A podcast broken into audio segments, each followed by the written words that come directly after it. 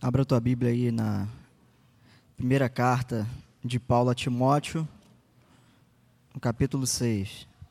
1 Timóteo 6, verso 11.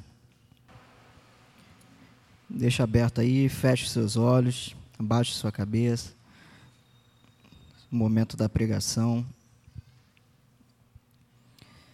Senhor,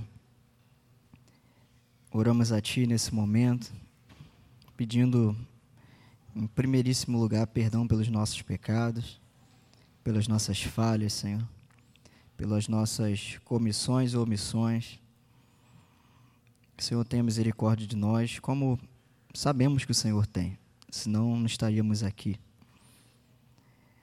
Que o Senhor fale aos nossos corações na tua palavra nessa noite, a despeito do nosso entendimento limitado, a despeito de mim que falo mas que a tua palavra, por meio de instrumento falho, seja eficaz, Senhor, e, e traga algo aos nossos corações que nos edifique, Senhor.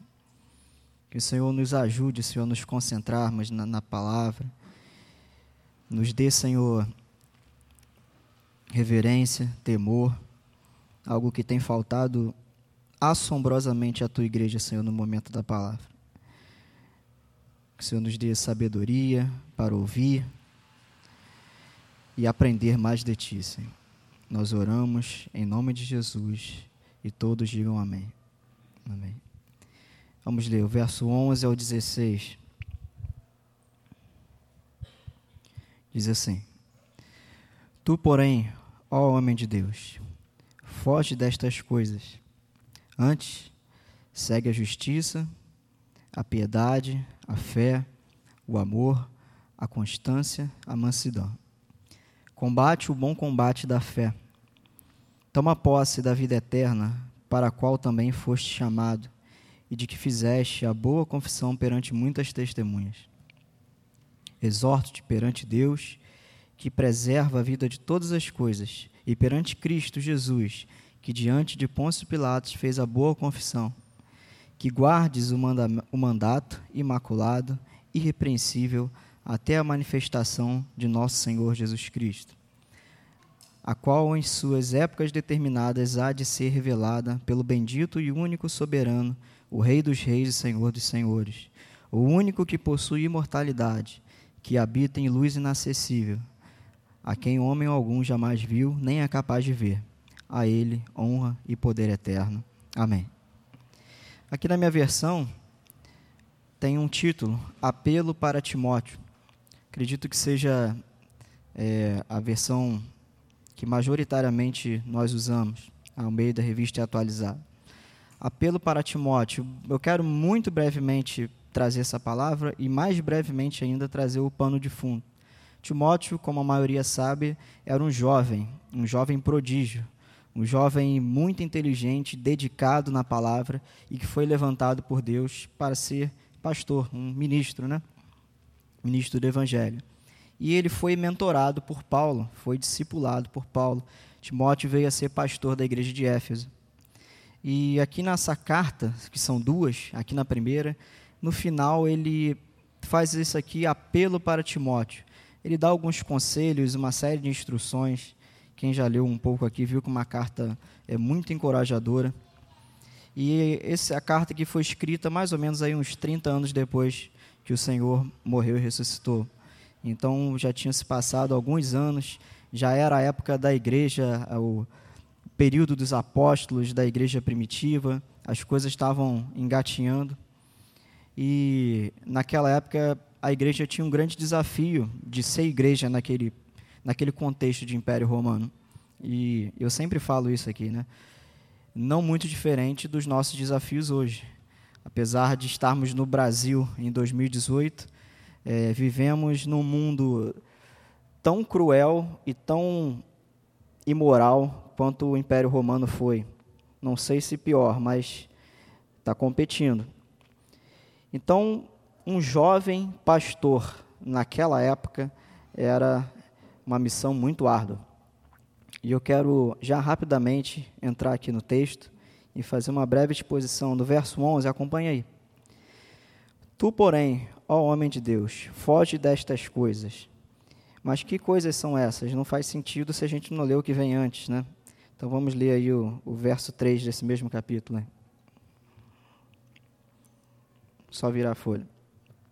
Diz assim: Se alguém ensina outra doutrina e não concorda com as sãs palavras de nosso Senhor Jesus Cristo e com o ensino segundo a piedade, é infatuado, nada entende, mas tem mania por questões e contendas de palavras, de que nascem inveja, provocação, difamação, suspeitas malignas, altercações sem fim, por homens cuja mente é pervertida e privados da verdade, supondo que a piedade é fonte de lucro. De fato, grande fonte de lucro é a piedade com contentamento, porque nada temos trazido para o mundo e nem coisa alguma podemos levar dele. Tendo sustento e com que nos vestir, estejamos contentes. Ora, os que querem ficar ricos caem em tentações e cilada e em muitas concupiscências insensatas e perniciosas, as quais afogam os homens na ruína e perdição. Porque o amor do dinheiro é a raiz de todos os males, e alguns nessa cobiça se desviaram da fé e a si mesmos se atormentaram com muitas dores. Então, o primeiro conselho de Paulo, e eu quero trazer aqui para vocês, seriam cinco conselhos. O primeiro é fugir dessas coisas. Que coisas são essas? São essas que eu acabei de ler. Falsas doutrinas, falsos mestres e avareza. Amor pelo dinheiro. Paulo fala que o amor do dinheiro é a raiz de todos os males. E nós vemos isso no nosso mundo. Não que Paulo fosse. É, seria um anacronismo né, falar sobre capitalismo, mas a ideia não é contra o capitalismo. A ideia é contra o amor ao dinheiro. Tudo em excesso faz mal, né? Nós sabemos disso. E ele fala sobre pessoas que fazem do evangelho e da fé uma fonte de lucro. E alguém já viu isso aqui fora? É o que a gente mais vê. Você liga a televisão e os pregadores da televisão, eles é, prostituem o evangelho vendendo bênçãos e vendendo toda sorte de coisas. E Paulo, no verso 6, fala: de fato, grande fonte de lucro é a piedade com o contentamento. E aqui Paulo ele faz ele é sarcástico, né? ele fala que realmente o, a, a fé ela enriquece, mas não nesse sentido de dinheiro, enriquece em outros sentidos, né? Nos enriquece como pessoas, como cristãos. Então, o primeiro conselho de Paulo é esse: Tu, porém, verso 11, ó homem de Deus, foge dessas coisas. Eu procurei saber aqui as, o significado original das palavras e fugir é um significado engraçado, é, é, meio que abandonar, fugir. Eu lembro aqui, todo mundo lembra do, do episódio de José com a Potifera, mulher do Potifar? E quando ela chamou ele lá nua e ele saiu correndo e largou tudo. Seria mais ou menos isso, fugir, fugir, recuar. Eu até lembrei do, da luta. Eu falei, pô, se a Carla estiver na igreja, ela vai poder chancelar o que eu vou falar. É como recuo. Eu vou falar mais na frente. Então, o primeiro conselho de Paulo para Timóteo e que fala a nós hoje: fugir. Nem sempre você vai poder encarar certas coisas. Às vezes você precisa fugir. Nem todo problema, nem toda dificuldade você vai conseguir ganhar na marra ou no esforço certas coisas você tem que fugir. Fugir não no sentido covarde, mas no sentido estratégico. Determinadas situações nós temos que fugir. E Paulo aqui falando, fugir das falsas doutrinas. Fugir. Quando a gente está conversando com alguém, igual a gente estava sábado no reunião dos homens na quadra ali, eu tive a oportunidade de conversar com um senhor aqui do bairro e a gente estava falando sobre política e tal. Não vou nem dizer que que eu, o cabo eleitoral de quem eu fui, né? Mas e a gente conversando e e a gente consegue perceber que esse mundo ele, ele tem uma mentalidade totalmente sem sentido, sem lógica, perversa e as pessoas não têm mais esperança, as pessoas estão perdidas totalmente. E nesse sentido eu fiquei pensando, caramba, é, a gente, eu conversando com o cara e falando algumas coisas e você vê as pessoas totalmente sem noção. Né? Então, esse é o primeiro conselho: fugir. É o primeiro apelo de Paulo. Fugir. Falsos pregadores. Aí, num determinado momento da conversa, ele falou assim: Ah, porque. É, eu falei: Ah, nós somos da igreja ali, estamos batendo a bola aqui, mas nós somos da igreja e tal. E eu falei assim: É, a igreja é complicada, né? Porque você vê que os caras só querem ganhar dinheiro e tal. Então, por causa de um, de um, de um grupo de canalhas, de mil vezes canalhas, a gente fica é, rotulado, né? E eu falei, meu amigo, se você soubesse a situação lá da nossa igreja, você ia ter um outro entendimento. Mas enfim, é isso, é isso que acontece no mundo. É, falsos mestres, falsas doutrinas, porque isso dá dinheiro, dá dinheiro. Se a gente chegasse aqui, se o pastor quisesse que a igreja estivesse cheia, a gente ia lá para a Rádio 93, a gente ia pedir um horário, o pastor ia dar uma palavra lá de vitória e conquista, e a gente ia chamar um, algum artista aí que já esteja no terceiro, quarto casamento, muito famoso, que ia cantar aqui, e ia vir muita gente, e a igreja ia encher, com certeza. E é isso que as pessoas procuram. Procuram esse, essa agitação. Segundo conselho, ainda no verso 11.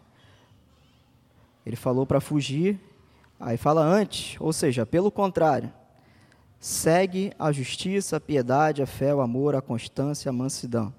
Agora é o contrário, ele falou foge, agora ele falou segue. Olha que legal. Então, o que ele quis dizer de você largar, sair correndo e fugir de alguma coisa, ele fala que outras coisas você não deve fugir delas, você deve ir atrás delas. E essa palavra aqui segue, a melhor tradução para ela seria persegue, perseguir. Então, determinadas coisas você precisa fugir e determinadas coisas você precisa perseguir, você precisa correr atrás, você precisa buscar. E que coisas são essas? A justiça, a piedade, a fé, o amor, a constância e a mansidão.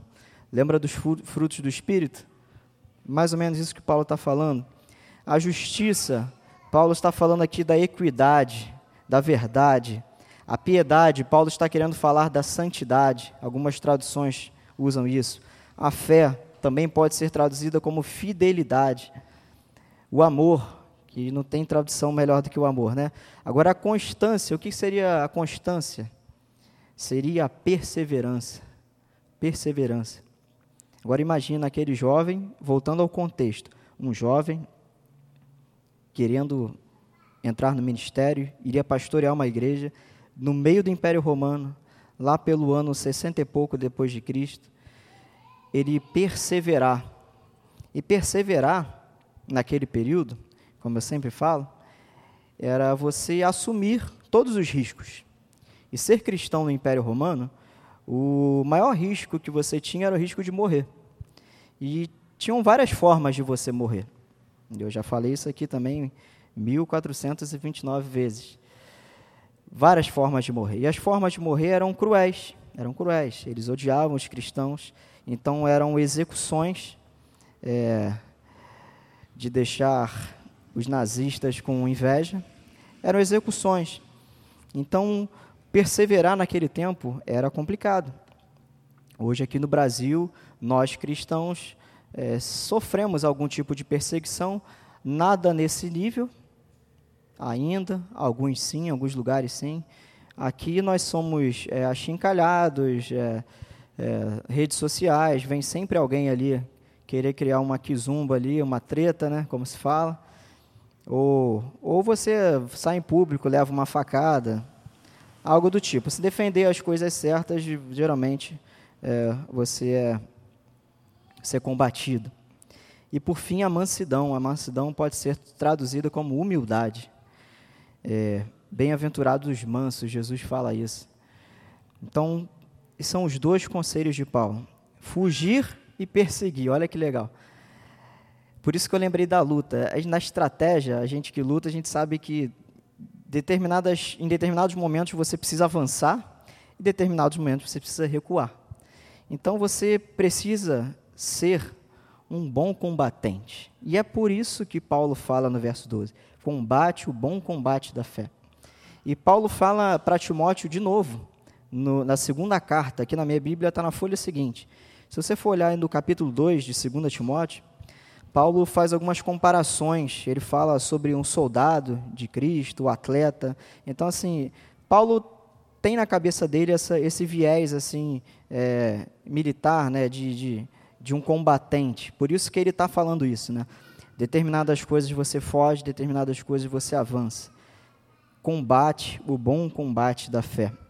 Esse é o terceiro apelo de Paulo para nós.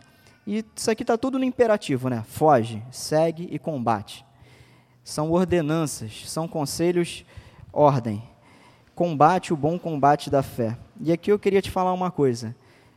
Você combater o combate da fé é um combate que vale a pena. Nem sempre, humanamente falando, vai valer a pena. Porque você defender a tua fé vai te trazer certos percalços, como eu falei. Então, Paulo também está querendo dizer o seguinte: nem todo combate é combate para você se meter nele. Agora, combater pela sua fé a todo tempo. Vai levar pedrada, repito, vai levar facada, vai levar xingamento, vai ser perseguido. Só que é, o, é um bom combate esse. E Paulo fala que ele é um bom combate. E Paulo faz um joguinho de palavras aí que a gente consegue perceber muito engraçado. Quando ele fala sobre você tomar posse da vida eterna, o combate, eu vou explicar isso. Mas um bom combate. Como pode ser bom se vai te trazer prejuízo, humanamente falando?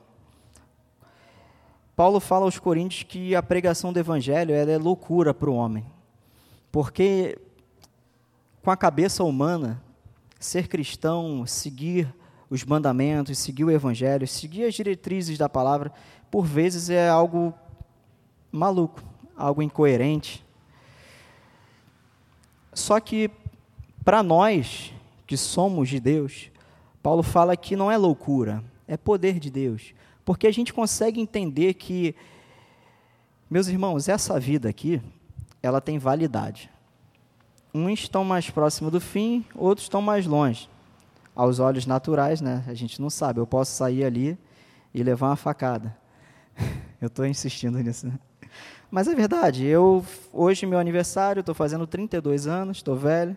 Eu posso amanhã sair para trabalhar e alguém tropeçar e eu cair na linha do trem e vir o Deodoro e acabar comigo, indo para o trabalho.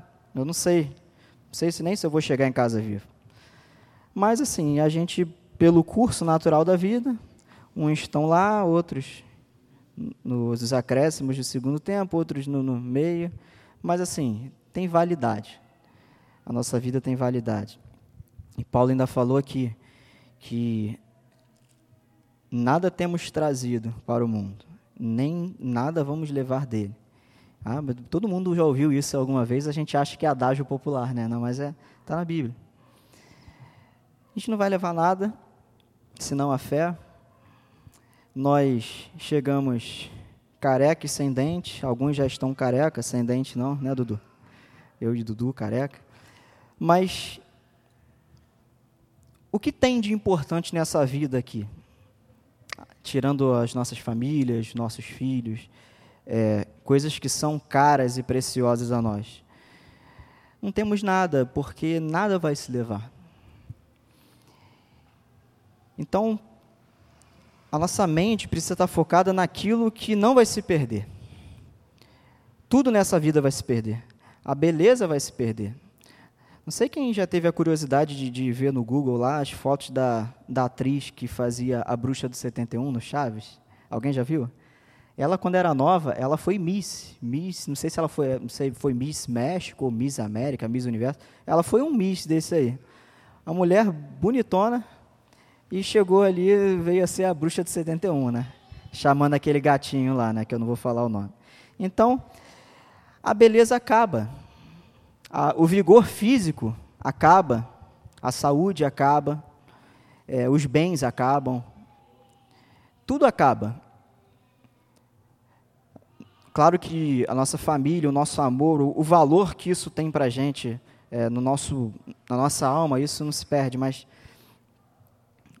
tudo no mundo passa. não vou cantar aqui, tudo passa, mas tudo passa. Tudo acaba. A Bíblia fala que a nossa vida é como um vapor. Chega de frente para o espelho e faz assim, ó. Você vai ver que vai ficar assim. Passou dois segundos, sumiu. Essa é a nossa vida. Porque Deus, Ele é eterno. E Ele lá na sua eternidade, Ele nos vê dentro dessa bolha chamada tempo, mas é, tem início e tem fim. Deus não tem início, Deus não tem fim. Deus é eterno. Deus existe desde sempre. Deus não tem um milhão de anos. Deus é eterno. E nós temos a promessa de vivermos eternamente ao lado dele. Então vale muito mais você investir em coisas que serão eternas do que em coisas que serão passageiras. Isso não significa que você vai ser um vagabundo aqui nessa vida. Desculpa o termo. Mas você precisa estudar, você precisa trabalhar. É óbvio, né? A Bíblia fala que quem não trabalha é que não coma. Então, é, não tem espaço para vadiagem, né? usando um termo bem militar. Não tem espaço para isso.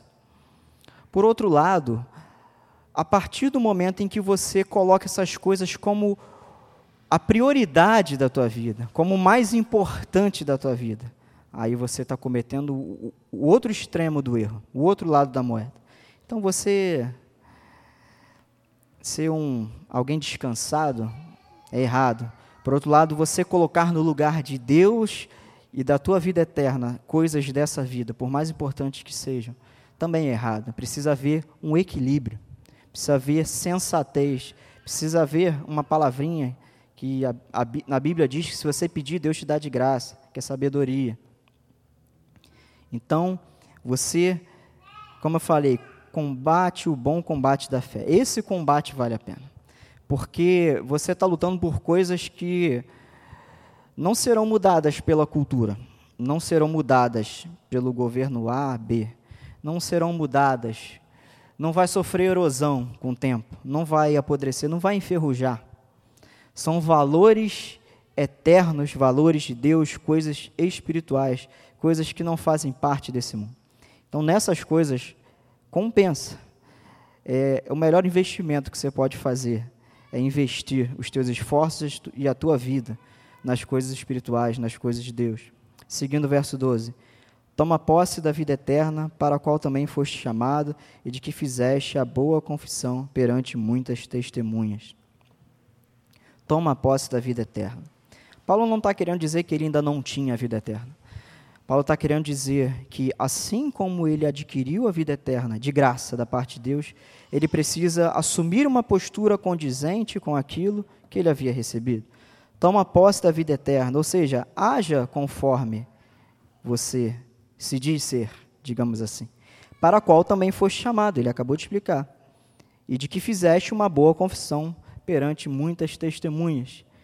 E Paulo fala aqui que, assim como ele fala que o combate é um bom combate, ele fala aqui da boa confissão também.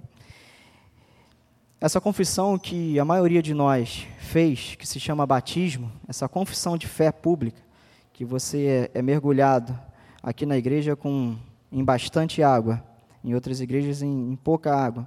Mas essa confissão pública, em que você diz, olha, você está arrependido dos seus pecados? Sim. Você recebe a Senhor como Salvador? Sim. É você falando para o mundo: olha, eu, eu, eu me vejo um pecador, eu estou arrependido do que eu fiz, eu estou arrependido de quem eu sou, e eu creio em Cristo como Filho de Deus. E esse ato de mergulhar e voltar simboliza o momento em que eu morri e ressuscitei em Cristo. Não que um, um batizando naquele momento foi é, perdoado ou naquele momento ele foi salvo. Não, mas aquilo simboliza o sepultamento e ressurreição porque nós estamos em Cristo e nós com Ele fomos sepultados e nós com Ele fomos e seremos, nesse antagonismo, ressuscitados. Toma posse da vida eterna. É o quarto conselho, ou seja, haja de acordo com aquilo que você confessou. Se eu confessei a Cristo, o Evangelho, publicamente, ou sou um cristão, eu preciso tomar posse, ou seja, vestir a roupa, vestir a camisa, é, como a gente dizia no exército, né? abraçar, né? o Michel está aí hoje, né? a gente precisa abraçar essa, essa nossa bandeira. É uma questão de coerência. Porque se nós dizemos algo e fazemos o oposto, tem alguma coisa errada. Se fala, eu, eu sou, vamos supor, eu sou flamenguista, e daqui a pouco eu estou com a camisa do Vasco na torcida jovem do Vasco, tem alguma coisa errada. Não bate, não bate bem. Vê que eu usei um exemplo bem absurdo, né? Para você ver que é a impossibilidade que é de alguém se dizer cristão e não agir, não viver como cristão. Aí tem um parênteses. Quantas vezes nós falhamos e não agimos como cristãos? É muito fácil falar assim a coisa curta e grossa, né? Ou é ou não é. Mas e aqueles que são e falham? Existe isso também. E esse grupo de pessoas acredito que somos nós, que estamos aqui culto após culto, defeituosos, errantes, às vezes a gente falha, às vezes a gente erra, às vezes a gente erra nas mesmas coisas, às vezes a gente erra feio, às vezes a gente é motivo de vergonha para o nome de Cristo, mas nós somos teimosos. Nós estamos aqui insistindo e lutando e tentando melhorar. E contando com a ajuda de Deus e contando com a palavra de Deus, porque é ela que nos santifica. Nós não nos auto-santificamos. Não é igual aquelas máquinas auto-clean, e você aperta e ela. Não, nós não nos santificamos por conta própria. É por isso que nós somos o, o ser mais esquisito, né? Que nós confessamos a Cristo, buscamos, buscamos e estamos sempre numa guerra. Né? A gente está sempre numa guerra com a gente mesmo. Caraca, eu fiz isso. Não posso dar mole aqui. Puxa, errei. Senhor, me perdoa de novo pela quinquagésima segunda vez nessa semana. Senhor, eu errei nisso. Me ajuda, eu preciso disso. Senhor, ainda estou tão longe, eu preciso melhorar como pessoa, como marido, como eleitor, Senhor, como o Brasil precisa melhorar como eleitor. Então, esse tipo de coisa, a gente vive no, nesse é, na corda bamba, né? Como se fosse um penhasco, uma corda e a gente ali o equilibrista no meio, né? E daqui a pouco a gente está caindo para cá e daqui a pouco a gente está para lá. E, e é, são as incongruências, são as, é, os antagonismos de nós humanos. E Deus nos entende, gente. Deus nos entende, Deus sabe das nossas limitações. Deus conhece as nossas limitações. Jesus falou, na verdade, o profeta Isaías falou lá no capítulo 42, e Jesus replicou que ele não veio para esmagar a cana quebrada, nem apagar o pavio que fumega. O que, que é isso? Ou seja, Jesus não veio para terminar de matar quem já está morto, sabe? É, Deus veio mostrar a sua tolerância. É quando você vê que a pessoa está mal, é, não é você terminar de empurrar ela para o buraco, sabe? É você ajudar. Mas a culpa é toda dela. Não importa. É a questão de tolerância. E Deus é um Deus tolerante. Nós vemos na Bíblia, é, a gente tem a mania de ser muito radical, né? Ou é isso, é isso, é isso, é isso. Mas Deus é, é tolerante.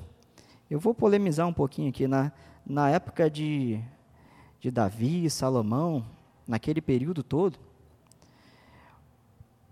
tinha-se o hábito cultural daquela época, uma coisa de tradição, de cultura, de cultura judaica.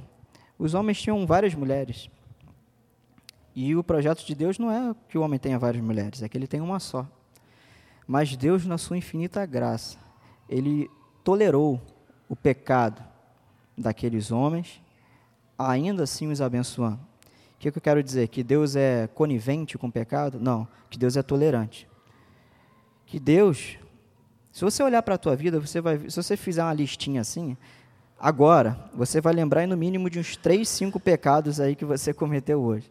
E Deus não está aqui do teu lado, agindo com graça e misericórdia. Deus tolera os nossos pecados ou melhor, Deus perdoou os nossos pecados em Cristo e Ele tolera as nossas falhas, as nossas faltas. E isso não é uma carta branca para a gente fazer o que a gente quiser. Isso é um, um encorajamento a melhorarmos mais ainda. Caramba, se com todas as minhas falhas Deus ainda me tolera, bicho ruim do jeito que eu sou, eu vou melhorar. Beleza? Fechou a, a polêmica aí. Mas Deus é tolerante, isso que Jesus falou. Ele não veio quebrar a cana quebrada, é esmagar, né? É uma linguagem da época, agrícola da época. porque a cana já quebrada já não se prestava para mais nada. Né? O pavio que fumega, imagina aquela lamparina que usava na época de Jesus, é o azeite ali, o óleo, aquele a gente usa lá no trabalho para modelar algumas placas.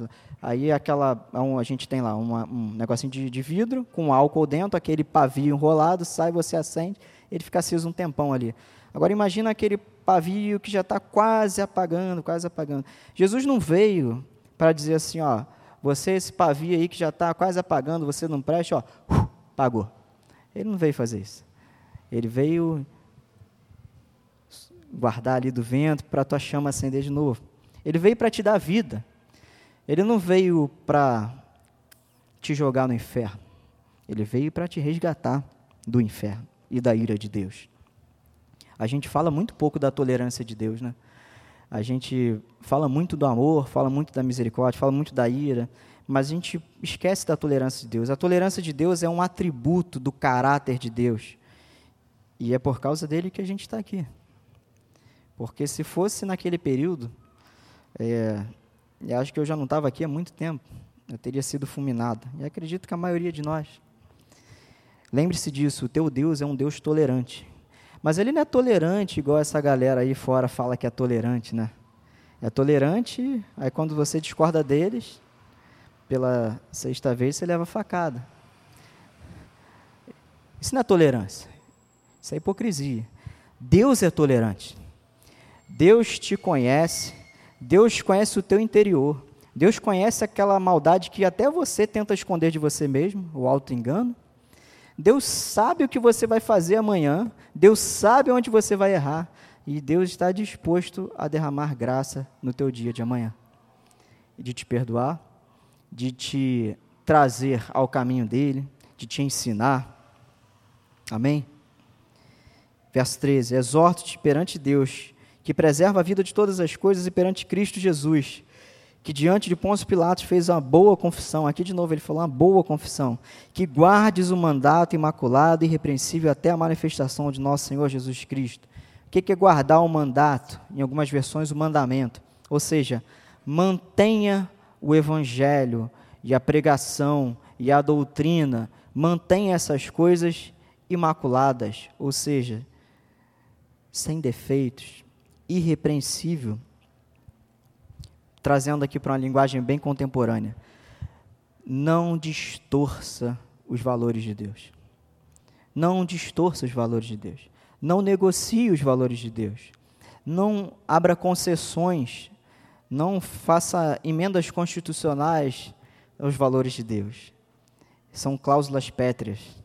Não podem ser alteradas.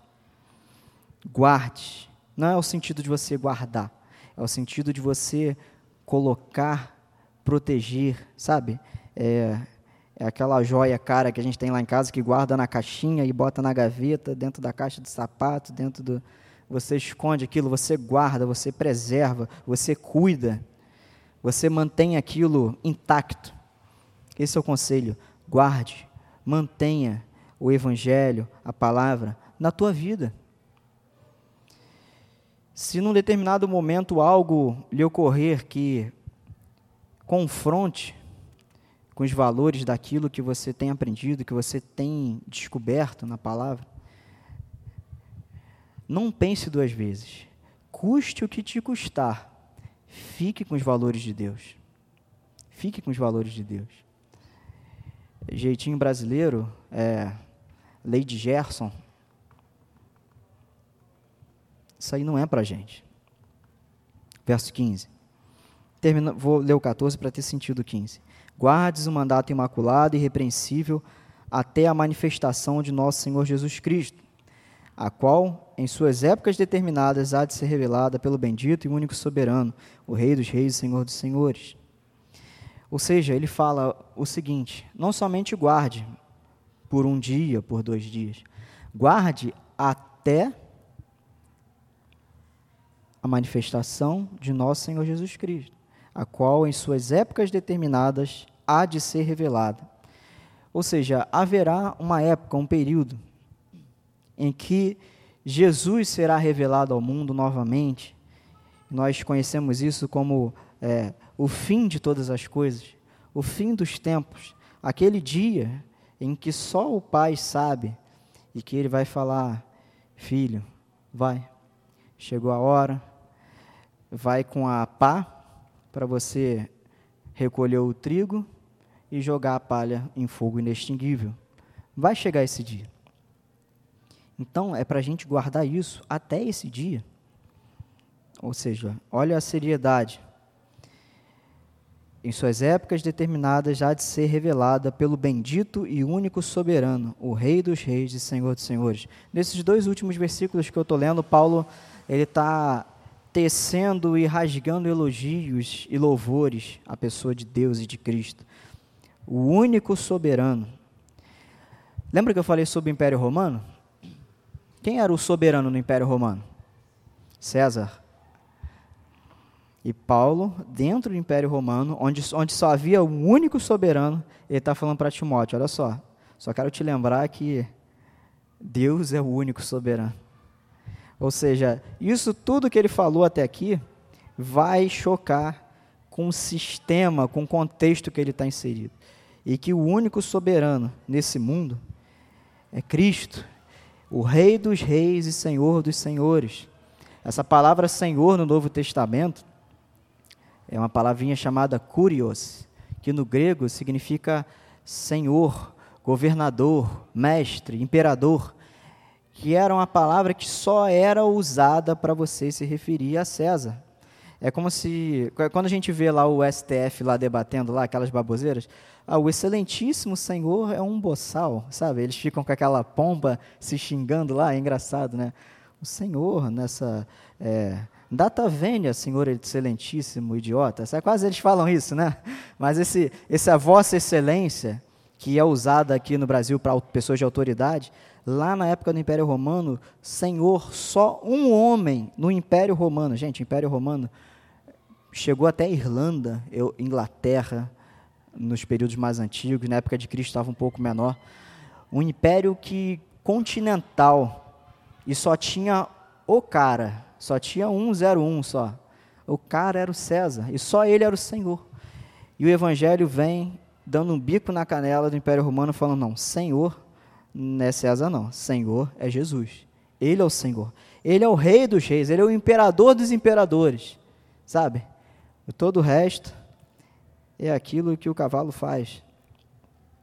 O único que possui imortalidade. Olha por quê. Porque César é o imortal. César, né? Vamos imaginar o imperador, o imortal. Vocês veem aqueles filmes de época, né? Os reis daquelas, daqueles países, os imperadores, eles eram tratados como imortais, né? Tirando aqui o pessoal da Academia Brasileira de Letras, né? Que são os imortais, mas não nesse sentido. Mas os imortais, eles eram os caras. Mas por isso que Paulo fala. Paulo está dentro do Império Romano, contrariando tudo que o Império Romano dizia. Senhor, não é César, Senhor Jesus. Imortal, não é o imperador o imortal é Cristo, que habita em luz inacessível. Eu adoro esse linguajar aqui. Habita em luz inacessível, a quem homem algum jamais viu, nem é capaz de ver. Homem algum jamais viu. Aqui, obviamente, ele está falando, eh, se mistura, mas ele está falando da Trindade, do Deus Pai. Luz inacessível, homem algum jamais viu e nem é capaz de ver.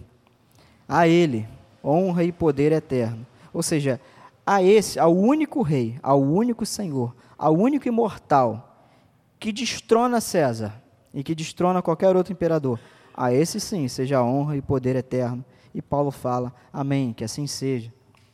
Então, esses cinco conselhos de Paulo, cinco apelos de Paulo a Timóteo para nós hoje. Vamos lembrar. Primeiro, foge, fique esperto, tenha sabedoria, discernimento. Não seja infantiloide, seja adulto.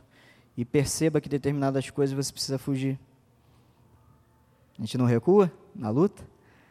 Cara, eu torci para você ver, cara. Que a Leandro não está falando besteira. Começou agora, está falando besteira. Você recua. Você está no combate. Determinado golpe você precisa sair para depois você conseguir derrubar o oponente. Foge. Então se liga, se liga porque determinadas coisas você precisa fugir. Você precisa, ó, capinar, meter o pé, como se fala, né? Outra coisa, persiga, fuja e persiga. Persiga as coisas certas. Gente, o mundo faz exatamente o contrário, gente. O mundo persegue as coisas erradas e foge das coisas certas. É ou não é? E o conselho da Bíblia para a gente é o contrário. Foge das coisas erradas e persegue as coisas certas. É perseguir, sabe? Não é, é, eu tenho que ir daqui até o pastor. Eu vou, mas chegou no meio do caminho.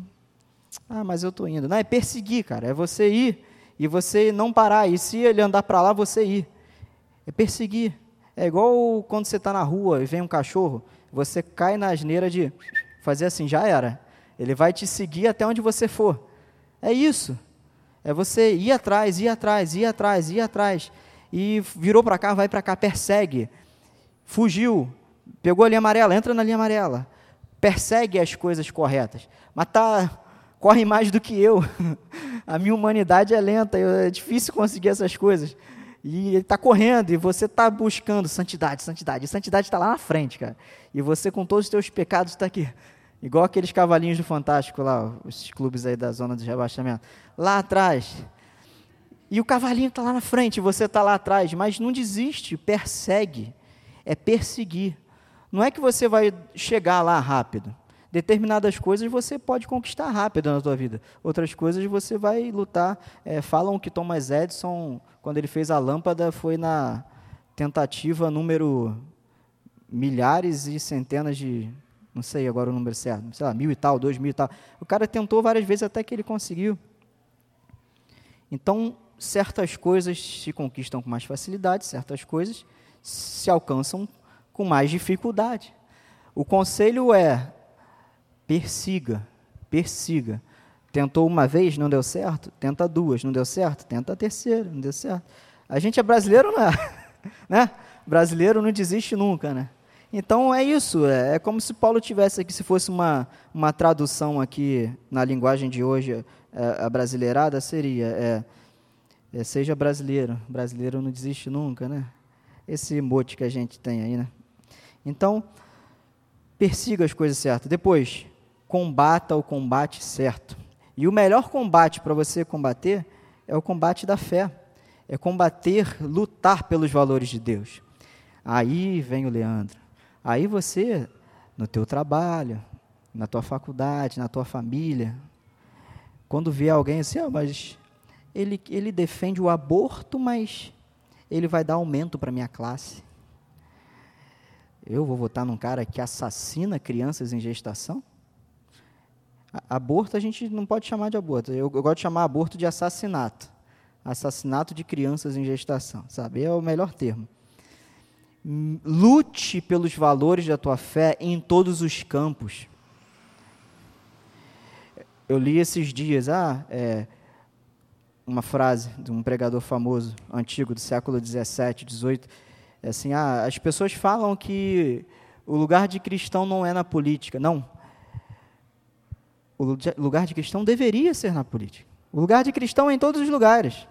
É na política, é na segurança pública, é na na, no mundo privado, são cristãos empresários que vão abrir sua empresa, que vão vender produtos de qualidade, que não vão sonegar, que vão tratar bem seus funcionários, sabe? Ser cristão em todas as áreas.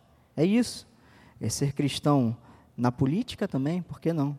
Não ministério, não ministério. Ministério é uma coisa. Você ser um cristão e estar na política é mais que a tua obrigação. Agora, se você é chamado para o ministério, Cuide do ministério, não vá para a política. Aí, pastor, é, número tal, tal, tal. Aí não. O cara pode ser cristão. Agora, pastor é uma vocação para fazer uma coisa. Aí deixa a política para o coleguinha. Mas um cristão envolvido nisso é mais que obrigação. O que, que Paulo falou lá em Romanos 12? Vamos lá. Não precisa não, eu vou ler.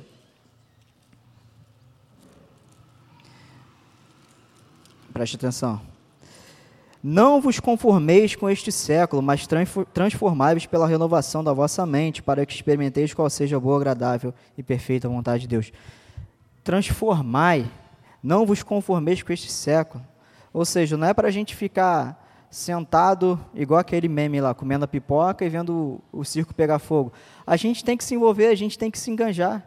A gente tem que lutar pelos valores da fé, sabe? Não é deixar a coisa correr solta. Isso é um bom combate para se combater. Então, quando você me vê lá com os dedos nervosos lá no Facebook, lá, post atrás de post, é porque eu estou ao meu jeito, né? Talvez um pouco é, sutil como elefante, defendendo os valores da minha fé. Defendendo os valores da minha fé. Não endeusando alguém. Não dizendo que a fulaninha, ele é o salvador, é o Messias. Não, não é o Messias, obrigado. Não é o Messias, não. Mas vem cá, abri minha Bíblia. Confere com a minha fé, confere com a minha fé, confere. É isso aí, pronto, acabou. É isso aí. É assim que o cristão a gente tem que fazer. Depois, quarto, toma posse da vida eterna. Lembra que eu falei? Toma posse, ou seja, haja de acordo com aquilo que você fez, a tua boa confissão. Que a tua confissão, tenho certeza que ela foi boa, porque ela foi em nome de Cristo, por isso que ela é boa. Age de acordo com a tua fé. E por fim, lá no verso 14, guarde o mandato imaculado. Guarde, preserve. Acho que o, o bem mais precioso que a gente pode ter, eu acho que são os nossos filhos. Né? Eu ainda não tenho, o gato não conta. Conta para o dia a dia, né? não para coisa séria aqui, né? Mas o nossos filhos, acho que é o que a gente mais guarda, né? Que a gente mais cuida, assim, é como se fosse o, tesouro, né? Não é o Kiko, né? O tesouro, né? Mas é o tesouro. É o tesouro que a gente tem, né? Tesouro, rei, coração, né? Como se fala lá. Mas é o que a gente preserva e que a gente é, mata e morre né, pelos nossos filhos, e a gente é, briga e, e, luta e a vida muda, né? Falam que vai acontecer isso comigo. Vamos lá, vamos, vamos esperar para ver o que, que vai acontecer, né? Quando chegar. Que a gente muda e tal. Assim, pela minha observação que eu falo, né? Nesse mesmo sentido, faça isso com o Evangelho de Deus na tua vida. Como se fosse o teu bem maior. Como se fosse a Duda para você, Cadu, como se fosse Arthur e Miguel, acertei? Como se fosse Marquinhos, como se fosse Miguel também, né? Sabe, como se fosse teu filho, como se fosse Michel, teu filhinho querido. Não é, vovó? Teu, teu neto. Tua maior paixão, viu? Eu provoquei, gente. Eu sabia que ela ia falar isso. Por isso que eu falei. Para me dar embasamento, tá vendo? a coisa mais linda, o tesouro, né? Rei, coração, tesouro. Sabe, aquilo que você mais ama. Trate assim também, trate assim também Deus e tudo aquilo que envolve Deus, o reino de Deus, a casa de Deus, que somos nós, que é esse lugar que a gente se reúne, que a gente se reúne, a palavra de Deus, o evangelho.